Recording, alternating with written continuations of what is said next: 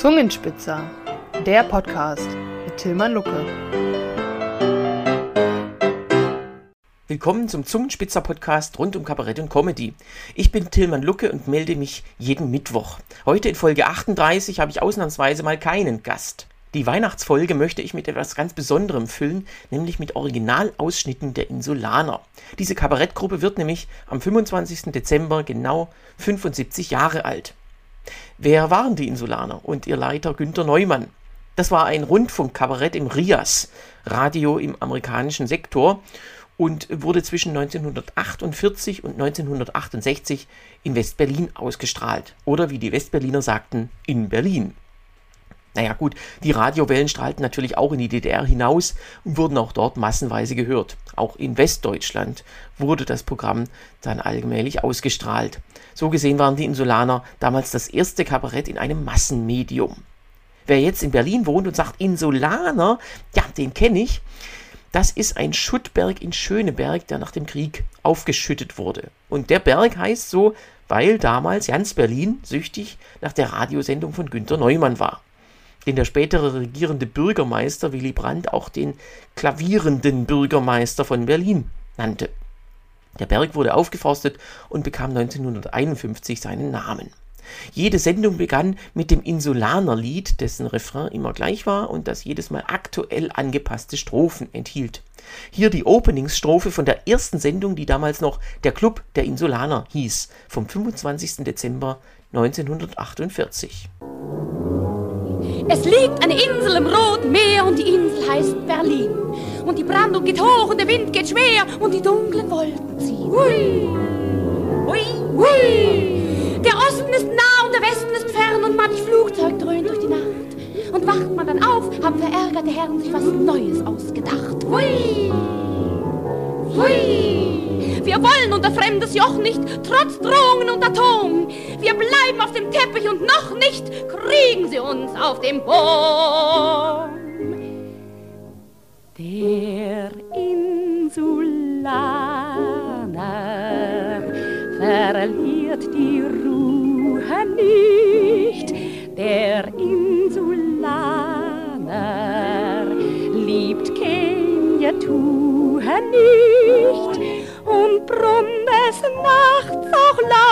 die vier Motorien schwärmen. Das ist Musik für unser Ohr, wer redet vom Lärm? Der Insulaner träumt lächelnd wunderschön, dass wieder Licht ist und alle Züge geht.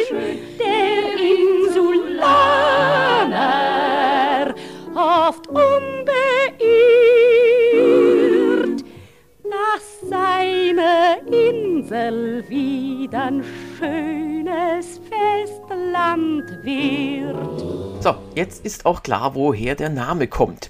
Dass alle Züge gehen, kann man sich heutzutage immer noch wünschen. Es ist aber unwahrscheinlicher als während der Berliner Blockade. Man muss bedenken, dass Berlin zum Zeitpunkt der ersten Insulaner-Sendung schon sechs Monate unter einer totalen Blockade der Sowjets stand. Deshalb auch die vier Motorien-Schwärme, die man heute als Rosinenbomber kennt. Es hatte übrigens ab Herbst 1948 auch eine kurzlebige Satirezeitschrift gegeben, die Insulaner hieß, aber nach dem Start der Sendung war klar, worauf sich Neumann konzentrieren würde. Falls nicht alle Worte für Nicht-Berliner verständlich waren, versuche ich hier ein paar kleine Hilfestellungen zu geben. Wir bleiben auf dem Teppich und noch nicht kriegen sie uns auf den Boom. Also Baum. Man merkt gleich im ersten Lied Neumanns Gespür für Wortspiele, Doppeldeutigkeiten und vor allem seine fabelhafte Fähigkeit zu reimen. Man findet in all den Liedern so gut wie keine Reime, die sich nicht reimen oder nur wackelig zusammengeschrägelt sind. Man muss sich in Gedichten und Liedern, in Popmusik, Schlagern, aber auch im Kabarett heutzutage gelegentlich sehr viel Müll anhören, den Leute geschrieben haben, die eigentlich nicht reimen sollten. Günter Neumann war mit Kästner, Reuter und Roth einer derjenigen, die in jeder Situation sauber reimten. Zum Thema Reime machen wir vielleicht mal eine Sonderfolge. Jetzt aber zurück zum Inhalt der Sendungen. Es gab neben den Songs auch immer wiederkehrende Rubriken mit feststehenden Figuren, die sich in den ersten Jahren als echte Publikums Lieblinge entpuppten. Walter Gross zum Beispiel brilliert in seiner Rolle eines SED-Funktionärs, der sich an einem der obligatorischen Schulungsabende für die einfachen Parteimitglieder gern mal in der aktuellen Parteiideologie verhedderte. Hier eine Szene von 1955 zum Schillerjahr. Friedrich Schiller wurde geboren von 1759 bis 1805.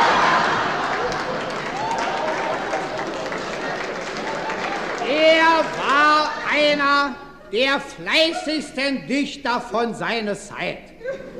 Unermüdlich tummelte er sich auf seinen Musenross.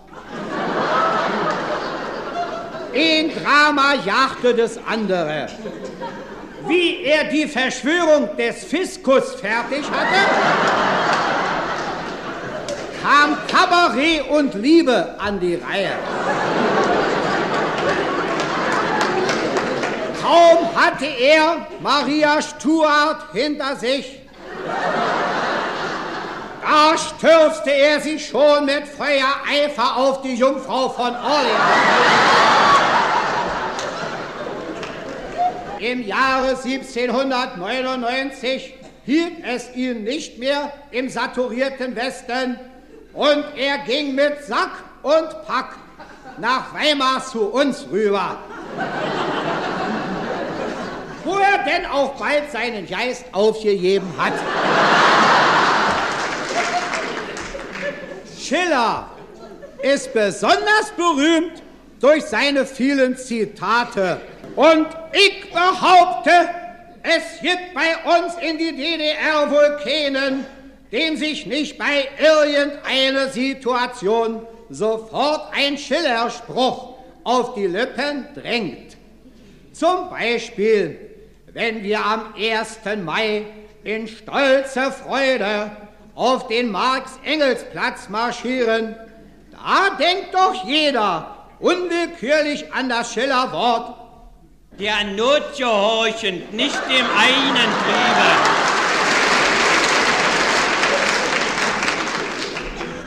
Setz dahin, falsch!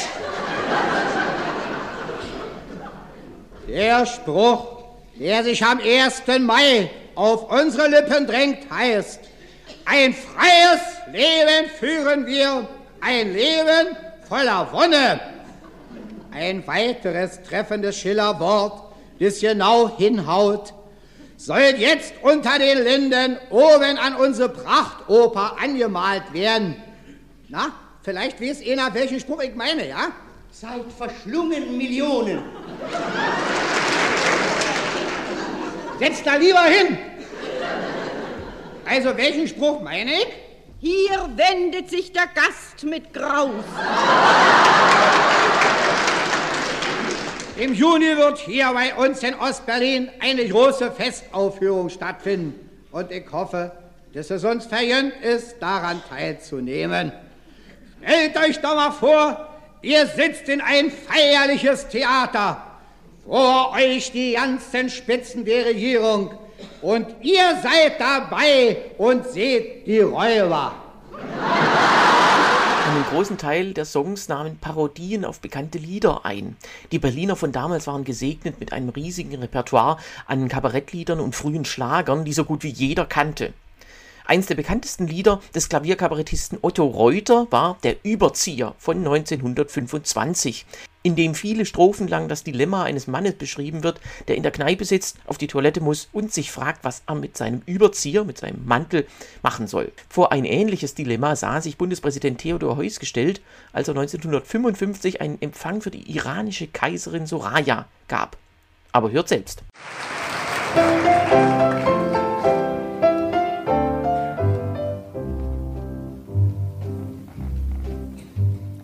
Kennen Sie denn die Geschichte von der Heuss-Zigarre schon? Heuss behielt sie im Gesichte gegen jede Tradition. Die Soraya bat um Feuer unseren Bundeschef, na und? Er behielt bei dieser Feier die Zigarre drin im Mund. Denn ihr dachtet dabei flink, wohin soll ich mit der Ding? Leg ich sie auf mein Knie, stört's erst recht mein Vis-à-vis. Steck ich sie in den Frack, leidet nachher der Geschmack. Klemm ich sie hinters Ohr, kommt's der Kaiserin komisch vor. Halt ich sie in der Hand, krieg ich Streichholz nicht in Brand. Denn ein Streichholz zu entzünden für eine Kaiserin im Nu, das wird jeder nachempfinden. Man braucht beide Hände zu. Eine hält die Schachtel feste und die andere Hand die streicht. Nur so wird für hohe Gäste eine Flamme schnell erreicht. Doch Zigarre in der Hand, jetzt nicht halb so elegant. Also was, wirkt nicht krass, Heus bedachte dies und das. Wenn man gibt und sie tippt, kann's passieren, dass Asche kippt. Und ihr Kleid wird entweiht und die Freundschaft ist entzweit. Und der Groll, der ist doll übers ganze Protokoll. Soll ich sie zu Boden legen, dann wird mich die Kaiserin hauen. Sie als Perserin ist dagegen, dass wir Perser hier versauen. Ja, wie soll man's bloß gestalten? Schließlich wirkt es auch fatal. Sagt man, Majestät erhalten, Sie die Giftnudel doch mal. Ja, wo sollt er damit hin? Alles ging ihm durch den Sinn. Wenn ich sie schnell verschluck, krieg ich nachher Magendruck. Wenn ich sie hier zertret, ärgert sich die Majestät. Schmeiß ich sie in den Saal, macht die Feuerwehr Skandal. Na ja, und, das war ein Grund, er behielt sie drin im Mund.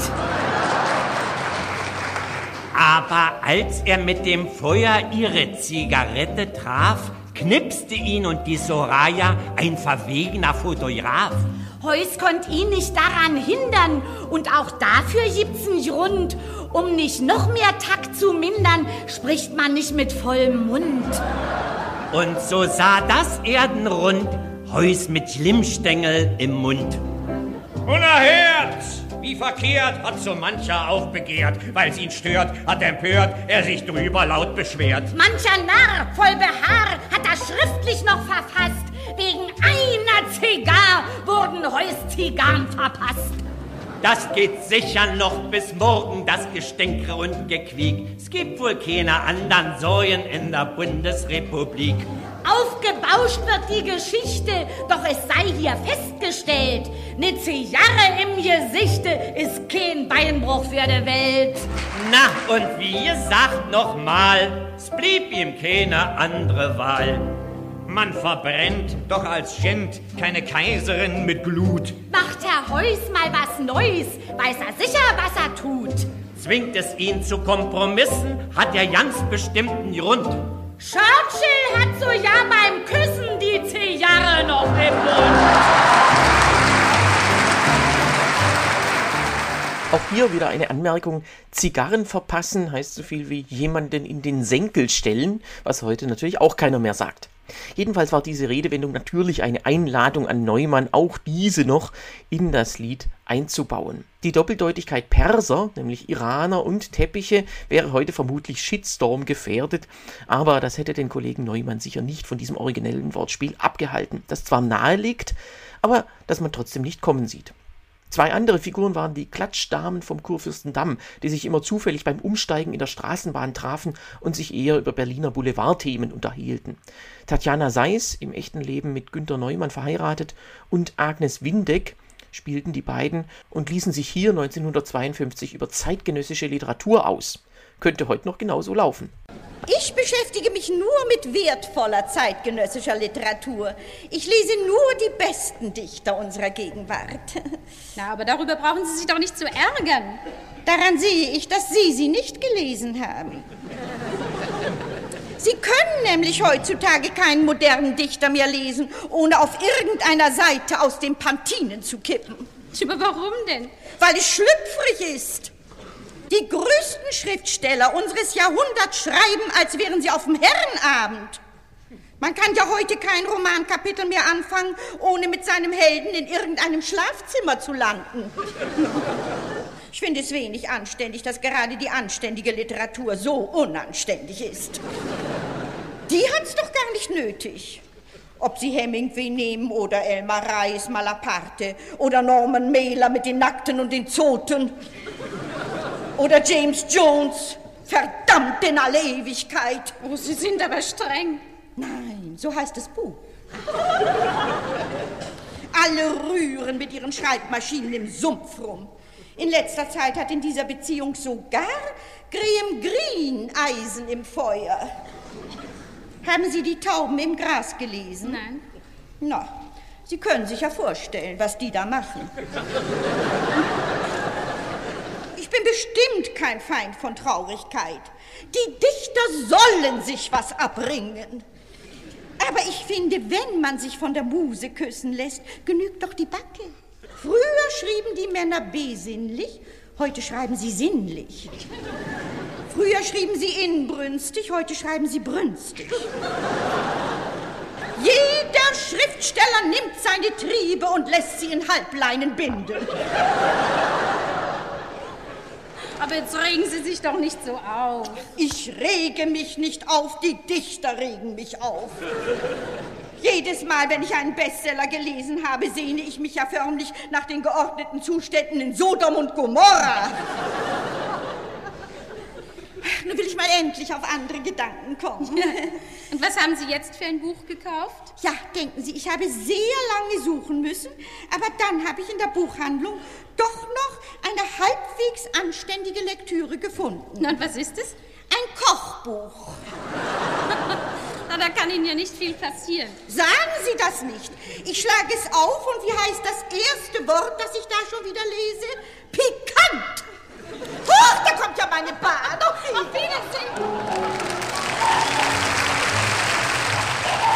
Eine Spezialität von Günter Neumann war das sogenannte Quodlibet, lateinisch für wie es gefällt. Das ist eine Ansammlung von Parodien verschiedener Lieder, die sich strophenweise an einem Thema entlanghangeln und dann wieder wechseln. Das folgende Lied ist ein Paradebeispiel für das Quodlibet. Es tauchen fast zehn bekannte Lieder auf und werden jeweils auf das Oberthema gemünzt. Noch dazu auf ein ziemlich absurdes. 1960 machte der Journalist Leonard Beaton vom britischen Guardian den ernst gemeinten Vorschlag, die Westberliner Bevölkerung in der Lüneburger Heide anzusiedeln, um den größten Krisenherd des Kalten Krieges kaltzustellen und Berlin den Sowjets zu überlassen. Sarah Wagenknecht hätte es gefallen. Den Insulanern nicht und so ist das folgende Lied entstanden. Wie viele Originallieder entdeckt ihr? Kürzlich schrieb ein Zeitungsblatt, wir sollen mit der ganzen Stadt rüber in die Lüneburger Heide uns verziehen. Mittendrin im Heidekraut wird Berlin neu aufgebaut, schrieb ein Mann der Tat, und dann gab er uns den Rat. Packt die Siegessäule ein, tut den Funkturm auch mit rein und dann los in Richtung. Schluss mit dem Berlin-Gedöns, zieht ins Land von Hermann Löhns, da kann euch kein Ulbricht filzen. Da ist Schluss mit eurem Leide und ihr habt es sehr bequem. Ihr braucht von der Jungfernheide nicht die Heide mitzunehmen. Und ihr lebt dann schön in Ruhe, dicht bei Winsen an der Luhe. Leute flieht und dann singt das schöne Lied. Durch Berlin fließt neuerdings die Luhe. Da gibt's offene Türen und nicht mehr zu. Man darf frei durchs Brandenburger Tor. Bloß zwei Heidschnucken, die stehen davor. Man baut Treptow, Stralau und den Alex hin, so ja Pankow, aber ohne Bonzen drin. Bloß der Sowjetdenkmal lassen wir stehen. In Neu-Berlin will das kein Mensch mehr sehen.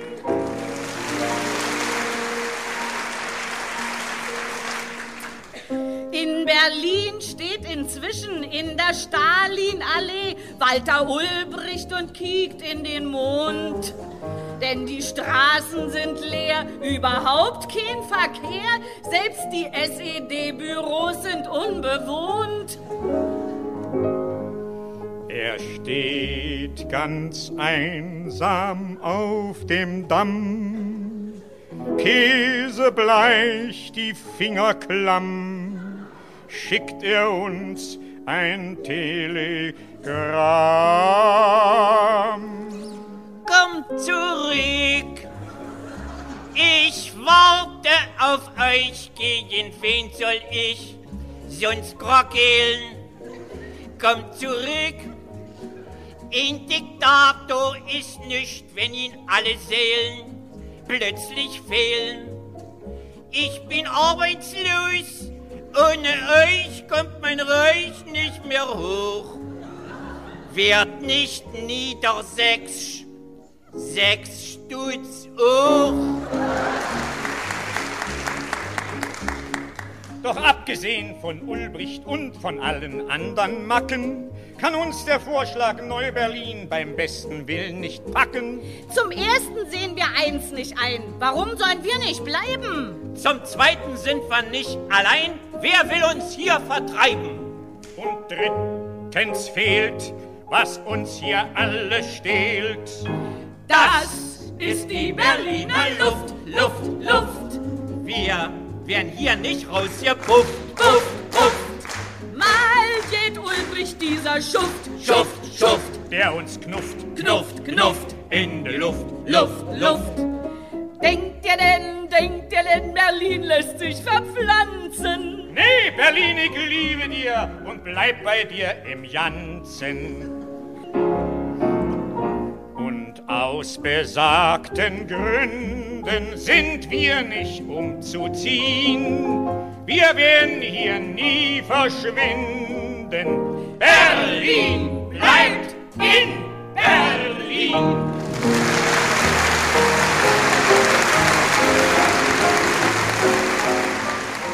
Mindestens zwei Melodien kann heute noch jeder Berliner pfeifen. Packt die Badehose ein und das macht die Berliner Luft. Aber auch einladende Titel wie Durch Berlin fließt immer noch die Spree, in Berlin an der Ecke von der Kaiserallee. Denkst du denn, denkst du denn, du Berliner Pflanze? Oder Berlin bleibt doch Berlin, waren sicher inspirierend bei Neumanns Ideensammlung. Apropos Idee, immer wieder war auch der Kommunismus und seine menschenfeindliche Ideologie Zielscheibe der Insulaner auch weil sie so verwirrend war und sich immer wieder änderte, je nach Machthaber. Das ist eine Konstante bis heute. In dieser Momentaufnahme von 1960 versucht sich das Ensemble an einer Erläuterung. Damals saß Khrushchev seit sieben Jahren fest im Sattel.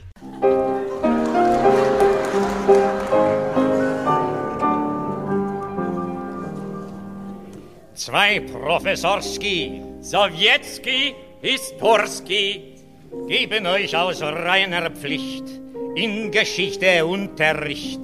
Nun macht euch hier mal Dünski, für mich die Professorinski. Historisch schulen wir euch jetzt ungefähr.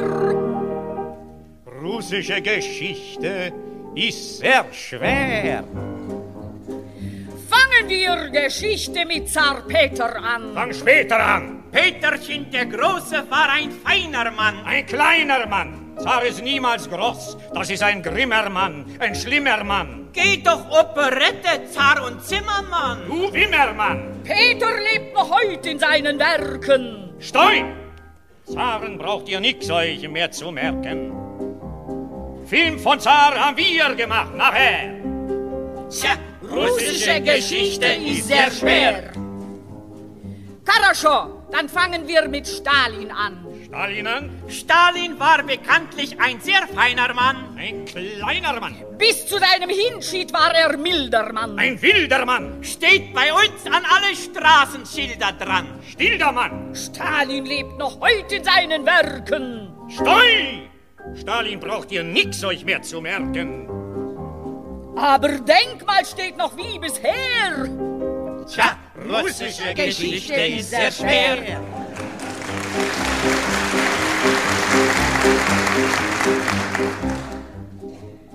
Kaum war Stalin abgekratzt, kam Malenkov. Malenkov. Im Vereinski mit Parteifreund Molotow. Molotow. Doch als Dritter zeigte sich Herr Beria, Geleria. Dann war er Kopf kürzer als bisher, ja, Beria. Wenige Köpfe können das Land nur stärken. Stoi! Aus Herr Molotow braucht nichts zu merken. Stalin schätzte Beria doch sehr. Tja, russische Geschichte ist sehr schwer. Malenkov nun wollte nicht den alten Kurs, den kalten Kurs. Ihr wollt lieber für den Stalin-treuen Kurs neuen Kurs. Darauf kriegte nun natürlich Malenkov großen Zoff und Genosse Bulganin verjagte schroff Malenkov. Malenkov wollte Westbeziehung stärken. Stoi! Malenkov braucht ihr euch nichts zu merken. Erst man Lott, dann zieht aus dem Verkehr. Ja, russische Geschichte ist sehr schwer. Nu war Kreml frei, da sah man Bulganin Platz beziehen. Bulganin wollte auch nicht mehr vor Stalin knien, wie es schien. Er ersetzte Molotow durch Schepilov. Schepilov. Eines Tages aber schrie er Limits off für Schepilov, für Schukow und für Malenkov, Kaganowitsch und Molotow. In Sibirien sollten sie sich stärken. Stoi! Alle diese Namen nichts zu merken. Molotow in Wien ist Funktionär. Tja, russische Geschichte ist sehr schwer.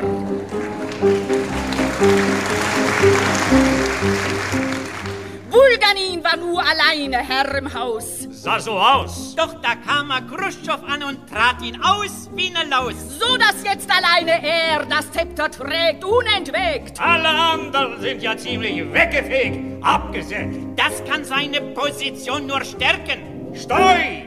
Khrushchev ist der Einzige, den wir merken. Aber auch der große Peter. Schnauze, du ein Landsverräter. Na, und das Politbüro? Für Khrushchev ist das Schiedbüro. Und Lenin, Marx und Engels? Nix Reklame für die Bengels. Nur Nikita ist der Hüter, niemand mehr. Alle anderen Wichte streicht aus der Geschichte.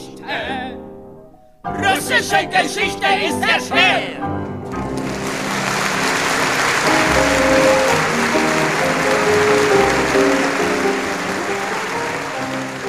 Dann war er Kopf kürzer als bisheria, Beria. Ein Wahnsinnsreim und Mitleid mit dem blutrünstigen Objekt des Scherzes kommt sowieso nicht auf. Zu Putin wäre Neumann bestimmt auch viel eingefallen. Und zwar nicht erst heute, sondern sicher schon seit dessen ersten Schandtaten Anfang der 2000er Jahre.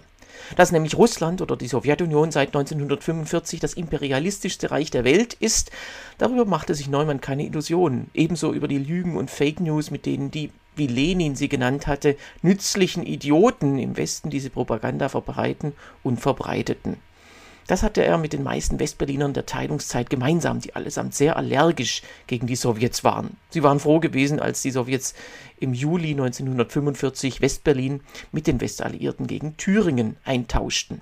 Der plündernde Sowjetsoldat hatte ja sein ikonisches Bild verewigt, als der Soldat, der auf dem Reichstagsgebäude die rote Fahne hisste, auf dem Foto per Tipex der zweiten Armbanduhr entledigt wurde, die er auf dem Weg nach Berlin günstig erstanden hatte und recht stolz trug. Eine bekannte Figur aus dem Ensemble will ich noch vorstellen. Bruno Fritz als Herr Kummer. Dieser Mann widmete sich den politischen Themen Berlins jeweils in einem sehr einseitigen Telefongespräch mit seinem fiktiven Bekannten Herrn Pollowetzer. Hier geht es im Oktober 1957 um den ersten Satelliten Sputnik. Fabelhaft habe ich den Sputnik gesehen, aber ganz genau. Nein, nicht im Fernglas, im Fernsehen. Ja, ist doch toll, wie die Sowjets in den letzten Jahren technisch vorangekommen sind, was? Unbeschreiblich. Die, da können Sie mir doch eigentlich meine Uhr zurückschicken.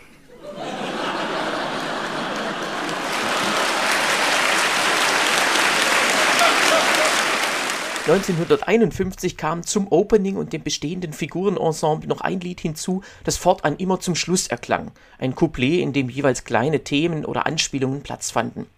In meiner Zeit im Berliner Brettel waren drei Strophen des Liedes Sehen Sie, das ist Berlin eine unserer festen Zugaben.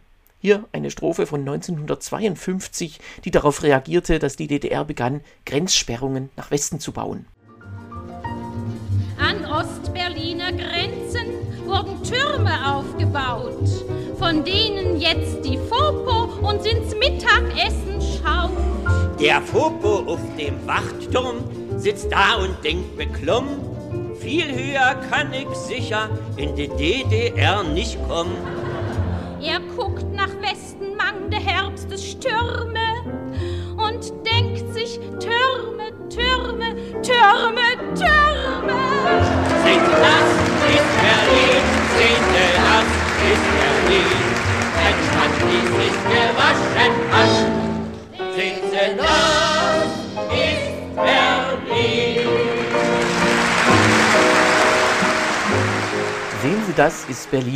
Das war's schon fast mit unserer kleinen Tour durch über 100 Folgen der Insulaner.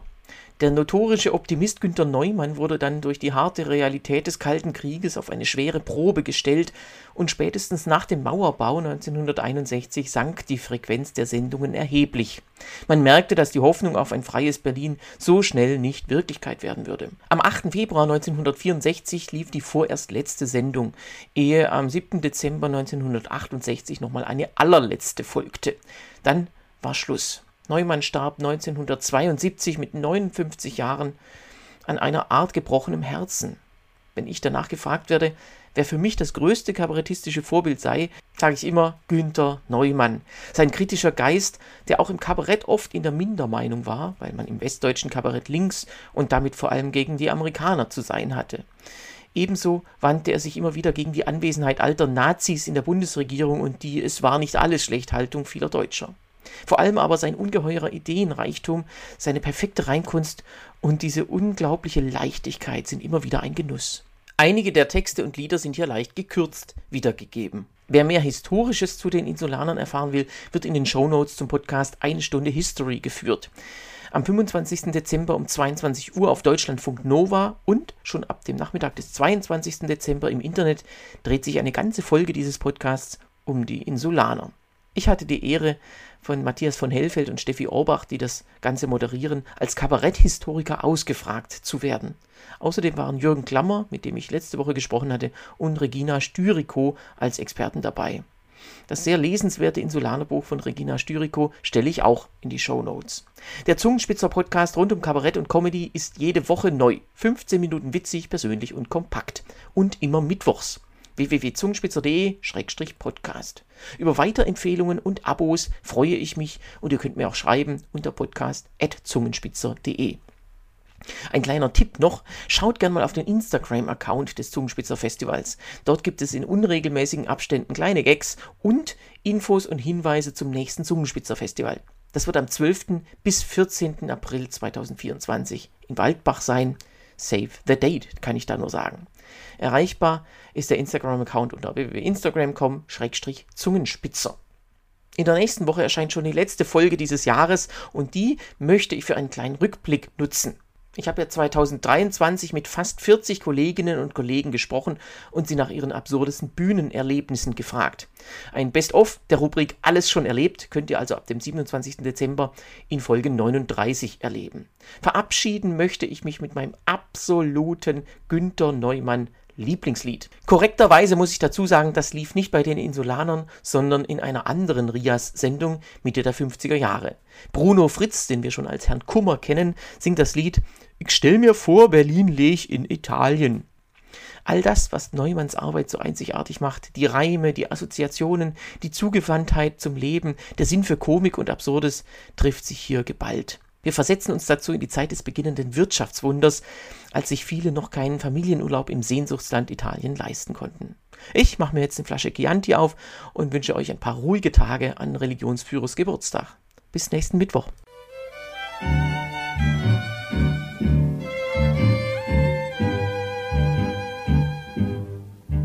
Zwei mir befreundete Familien fahren dies Jahr nach Sizilien und Herr Lehmann schreibt mir grad aus Rimini. Ich kann mir leider, wie die meisten, so ne teure Fahrt nicht leisten. Ich verreise nur ins Land der Fantasie. Denn wat ich kriege vom Kassierer, langt bloß für den Reiseführer. Für die Reise, die da drin steht, reicht es kaum. Drum sitze ich in der Saison zu Hause still auf dem Balkon und träume jedes Jahr denselben schönen Traum. Ich stell mir vor, Berlin leg in Italien, viel heißer scheint die Sonne auch mich in Messina. Ich stell mir vor, Berlin leg in Italien und meine Wirtin wär ne Rassie Signorina. Und ist der Wettergott zu uns mal wenig gnädig und lässt hier auf Berlin die ganzen Wolken speien, kiek ich zum Fenster raus und denke klein Venedig. Denn sehr viel nasser kann's da nämlich auch nicht sein. Wird es klar, seh ich die Sterne, wie vom Garten der Taverne. O du Berolina mia, ich bleib bei dir. Mein Nachbar geht wohl grad zu Tisch. Es riecht nach Öl, es riecht nach Fisch. Da aus dem Fenster, wo die Trockenwäsche schwebt. Ein Kind wird wach und macht viel Krach. Zwei Kater stiebeln übers Dach. Das ist doch Napoli, genau wie's leibt und lebt. Wo der Verkehr da unten kreist, seh ich den Markusplatz im Geist. Schon fliegt ne Taube her, wer hätte das gedacht? ich mach mir weiß, die Taube kommt direkt vom Markusplatze prompt. Und Klacks hat mir die Taube auch was weiß gemacht. Ich stell mir vor, Berlin liegt in Italien. Der Qualm von der Fabrik käm vom Vesuv grad nieder. Ich stell mir vor, Berlin liegt in Italien. Und meine Frieda wäre die Lollo Brigida. Mich lockt nicht rum mitsamt dem ollen Kolosseum. da gehen die Leute spazieren im antiken Schutt. Das kann ich Billard, ich kiek nicht in der Nähe um. Denn unser Reichstag ist genauso schön kaputt. Südwärts komm ich sowieso nie. Und auch hier gibt's Macaroni. Oh du Berolina mia, ich bleib bei dir. Ich ess als Reise sogar viel italienischen Salat. Ich hab einen Teppich aus Italien mir gekauft.